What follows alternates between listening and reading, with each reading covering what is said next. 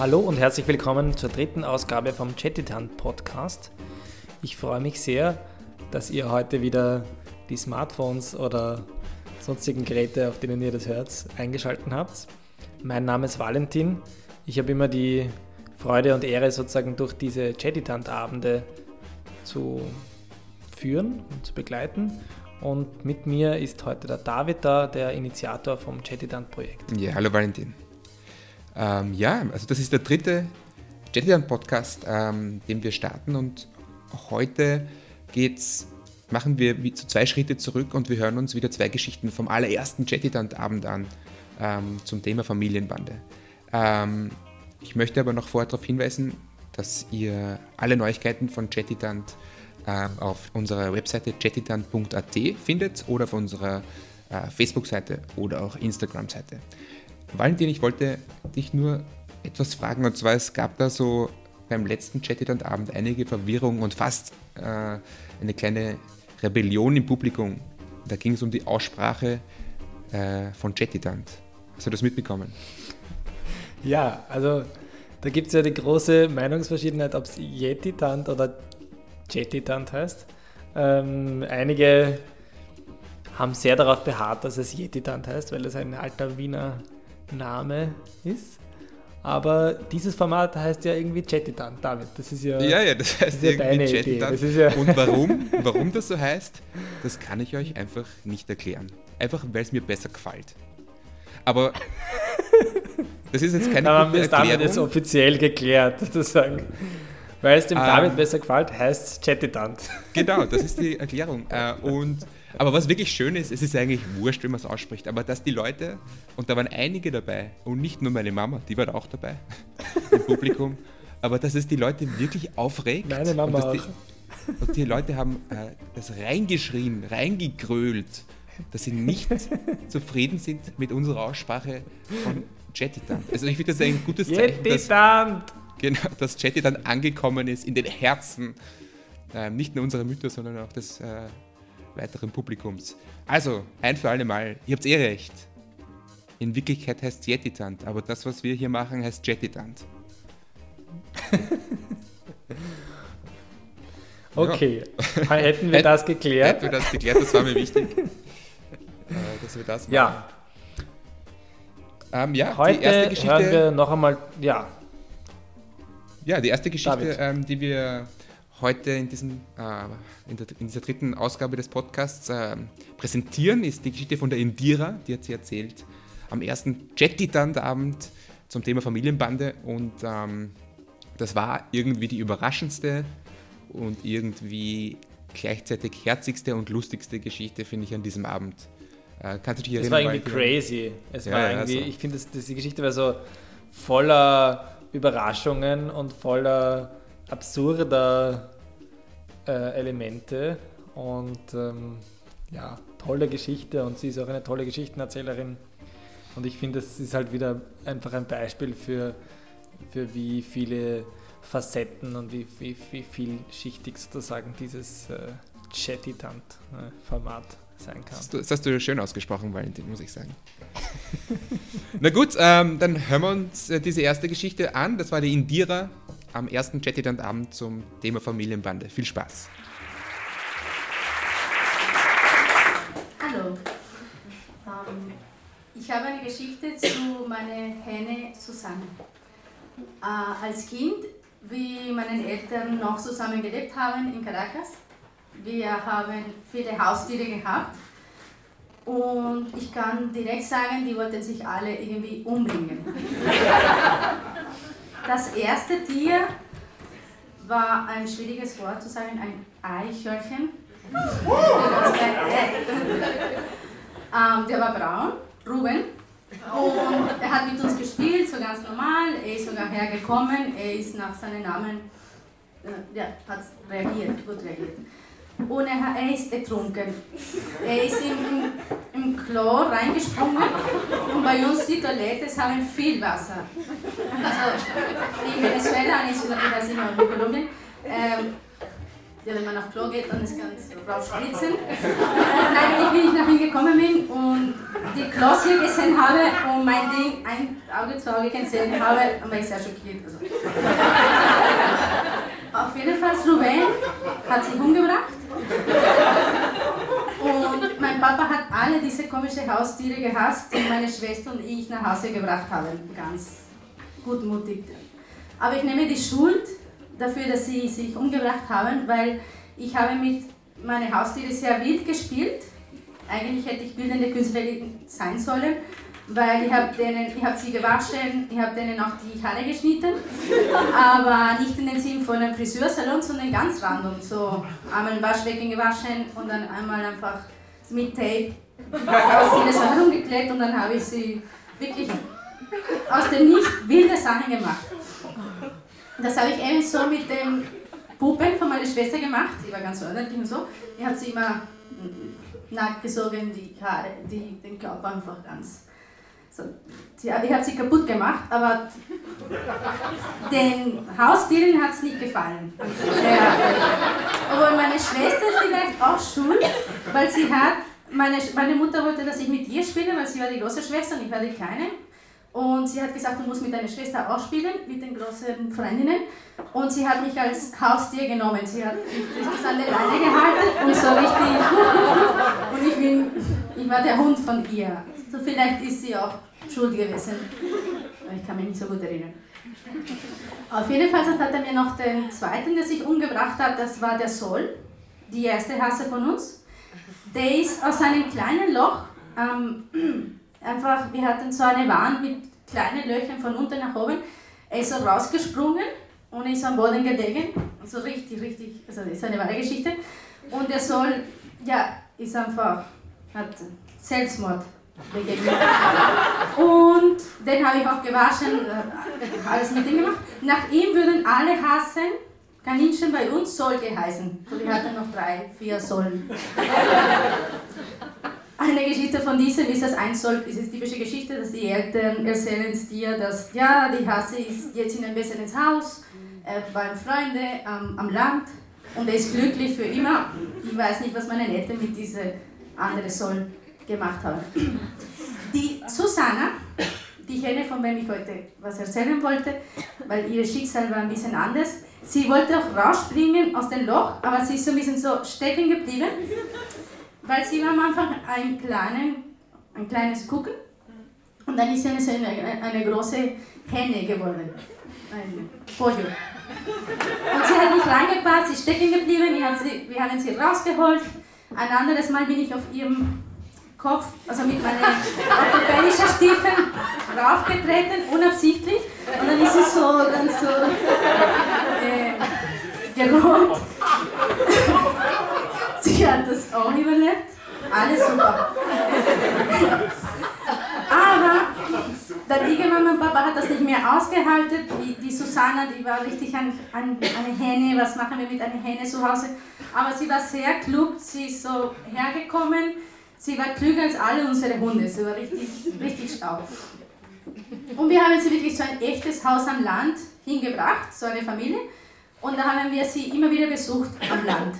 Und wir haben gesagt, Susanna, wir kommen. Und es gab viele Hähne, da hatte sie ähnlich Eier gelegt, also da war sie sicher glücklich. Weil zu Hause war es wirklich in einem Apartment. In, und sie war ganz froh und wir haben wirklich, ich, ich bin nicht Vegetarierin, aber da war wirklich so richtig glücklich und wir haben sie besucht und wie glücklich die Susanna ist, ist wirklich nicht bei uns und sie ist besser am Land und wir haben sie richtig besucht, wir haben ihre Farbe erkannt ich weiß aber eigentlich nicht, wie so ein Gucken von Gelb auf Braun, also die Farbe verändern kann, aber, aber wurscht.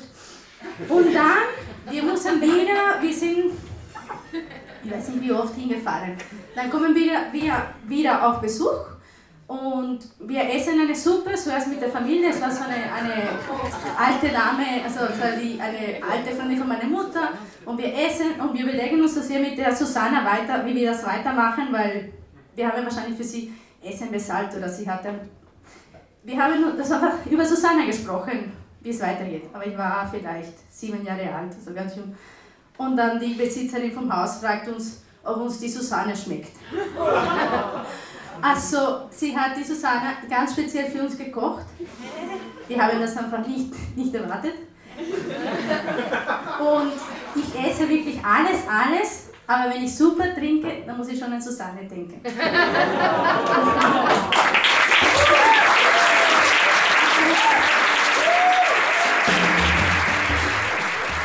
So, das war die erste Geschichte vom heutigen Podcast Nummer 3. Der nächste Chattitant-Abend wird der 25. Jänner sein, wieder zurück im Siebenstern, am Siebensternplatz. Und wenn ihr Geschichten erzählen wollt, diesmal ist das Thema alles anders. Das heißt, es geht um Geschichten von Veränderung.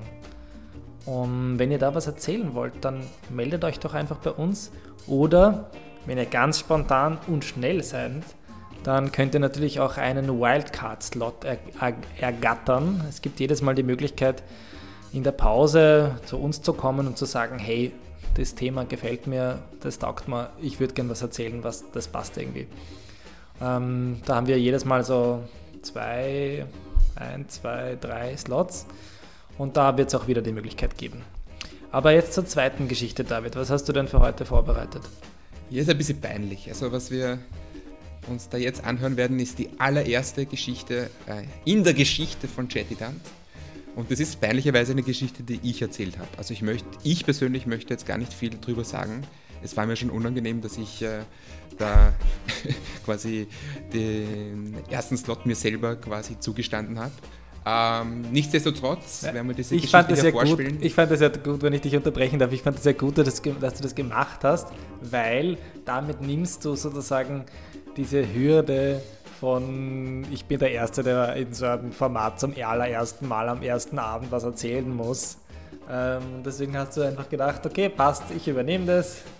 Und ähm, ich fand es eine, eine sehr entzückende Geschichte. Warum ging es denn, Valentin?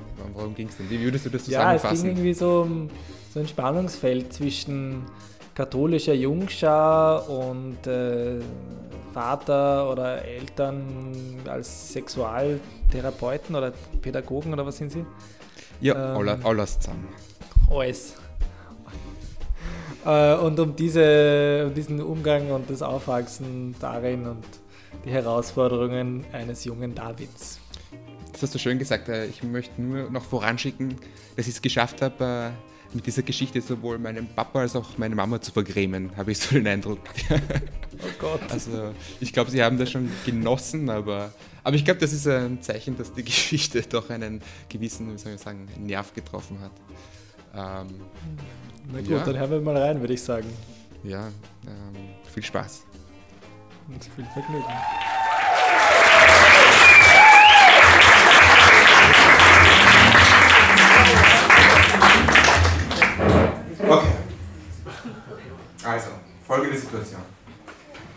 Ich sitze in einem Restaurant an einem Tisch mit meiner Freundin und mit ihren Eltern. Und die sind extra aus Kolumbien angereist, um ihre Freundin, äh, ihre Tochter zu besuchen, die in Deutschland studiert. Und bei der Gelegenheit auch ihren neuen Freund, mich kennenzulernen. Und äh, sind alle ein bisschen nervös und es ist wichtig, dass der Abend gut läuft. Und der Abend verläuft super, also es ist super angenehm, wir sind super sympathisch, äh, das Gespräch rennt so dahin. Und dann gibt es plötzlich so einen Moment der Stille, so eine unangenehme Stille von zwei, drei Sekunden. Eigentlich nichts Tragisches, aber ich kann mit solchen Stillen überhaupt nicht umgehen. Und ich muss mir immer irgendwas überlegen, um diese Stille zu überbrücken. Und ich bin schon ganz panisch, zwei, drei Sekunden, und ich grübel, ich grübel, ich grübel. Und ich habe eine brillante Idee. Ähm, ich wende mich also an das kolumbianische Ehepaar und sage folgendes. Also wir wissen ja, dass der Jesus Christus, also nachdem er gestorben ist, in den Himmel aufgefahren ist. Aber das ist, in der Bibel steht das so, er ist ganz, mit dem ganzen Körper aufgefahren, das ist nicht symbolisch. Also er ist mit dem Körper in den Himmel aufgefahren. Und wir wissen auch, dass der Jesus Christus nach jüdischer Tradition als Kind beschnitten worden ist. Hier kommt jetzt meine Frage an Sie. Glauben Sie, dass als der Jesus da im Himmel angekommen ist, hat er seine Vorhaut, Vorhaut schon auf ihn gewartet? Oder ist die zwei Tage später mit Verspätung eingetrudelt? Und ähm, die Reaktion, die ich bekommen habe, war einigermaßen überrascht. Ähm, meine Freundin hat mich verwundert angeschaut und mich unter den Tisch angeklickt. Die, ihre Eltern waren einigermaßen perplex. Und ich schaue nur runter auf meine angeschnittene Bratwurst, die auf meinem Teller liegt. Und denke mir, Alter. Ich hätte jetzt wirklich von allem reden können, vom Wetter, was weiß ich, aber ich rede von der Vorhaut von Jesus Christus. Und was ich heute machen möchte, ich möchte diesen Abend nutzen irgendwie als Erklärungsversuch. Warum würde mir so etwas einfallen? Und da muss ich ein bisschen weiter ausholen, also nicht zu weit, nicht zu Jesus Christus zurück, aber doch zu meiner Elterngeneration. Ähm, also meine Eltern sind aufgewachsen in den 70ern, in den 60ern und das war natürlich eine Generation, die hat ganz viele Konventionen brechen müssen, mit ganz vielen konservativen Einstellungen irgendwie umgehen müssen.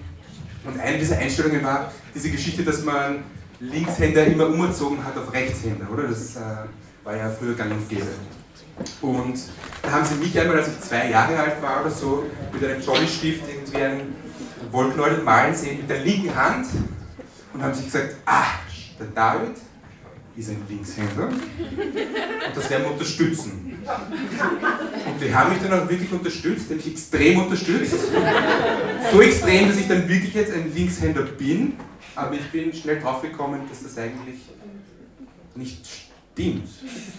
Weil das Einzige, was ich mit links mache, ist schreiben und das schrecklich. Alles andere mache ich mit rechts. Ich spiele Fußball mit rechts, ich schneide das Brot mit rechts, ich mache alles mit rechts. Und ich glaube, ich kann mich so weit aus dem Fenster lehnen und sagen, ich bin einer der ersten und wenigen, die erzwungene Linkshänder sind.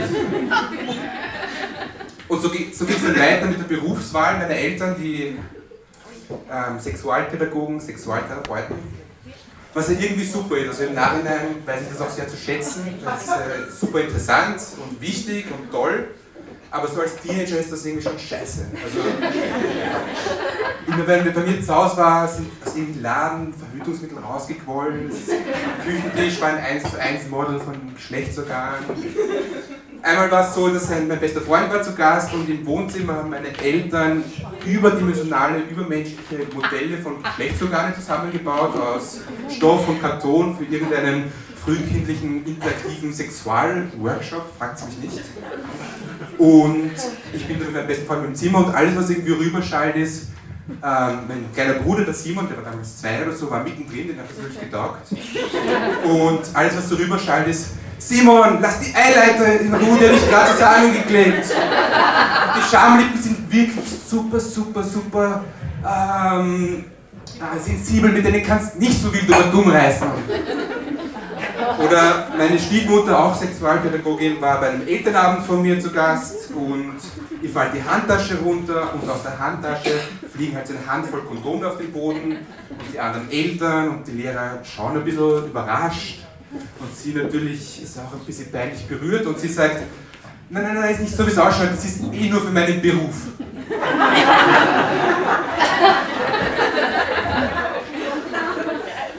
äh, ja, und so ging es immer weiter. Also, als in, in, zum Beispiel im Kindergarten haben die anderen Kinder immer so Hänsel und Gretel gesungen. Ich bin gekommen mit der internationalen Völker, die Signale als, als ich mal nach Hause gekommen bin ähm, und gefragt habe, Papa, so im Volksschulalter, was ist eigentlich, was ist eigentlich Haschisch? Äh, ist mein Vater im Schlafzimmer verschwunden, mit einer kleinen Kiste zurückgekommen. Ich zeigte, was Haschisch ist. Und ich frage mich oder ich frage euch, was macht man in so einem Fall? Wie rebelliert man da als Jugendlicher unter solchen Eltern, die schon alle, alle Konventionen gebrochen haben? Ich habe das lang gefragt und ich habe eine Lösung gefunden, glaube ich.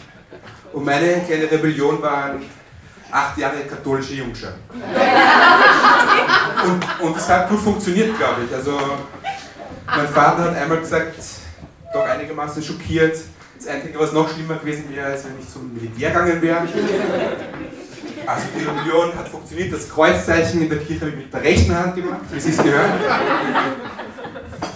Ähm, ja, und dann bin ich irgendwie auch schon am Ende meines Erklärungsversuchs. Also, wenn man beim normalen Familienessen zu Hause immer von Vorhautverengung, von frühzeitigen Samenerguss redet oder von Geschlechtskrankheiten, dann ist es eigentlich nachvollziehbar, dass man in so einer unangenehmen Stille von seiner Vorhaut redet.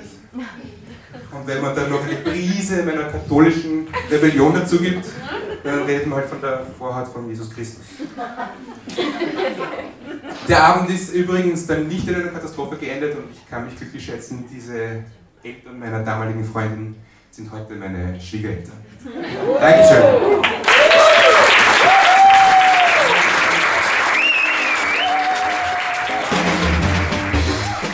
So, willkommen zurück beim Chatitan Podcast. Diesmal die Ausgabe Nummer 3. Wir haben jetzt gerade die Geschichte von David, vom Initiator von Chatitant gehört.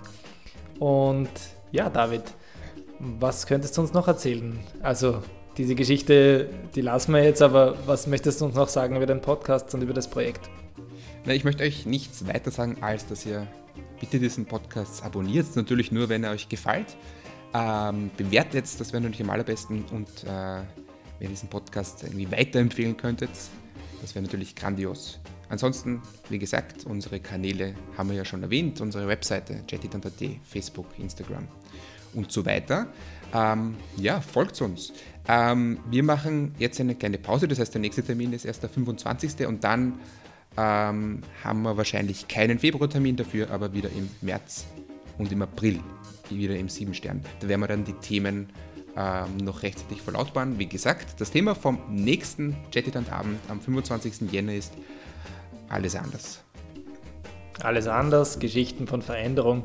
Wir freuen uns, wenn ihr euch meldet. Jetzt ist ja ein bisschen Zeit bis zum 25. Jänner und ich freue mich, wenn wir uns an diesem Abend im Siebenstern sehen. Ja, da freue ich mich auch schon darauf. Also, herzlichen Dank und Baba. Tschüss.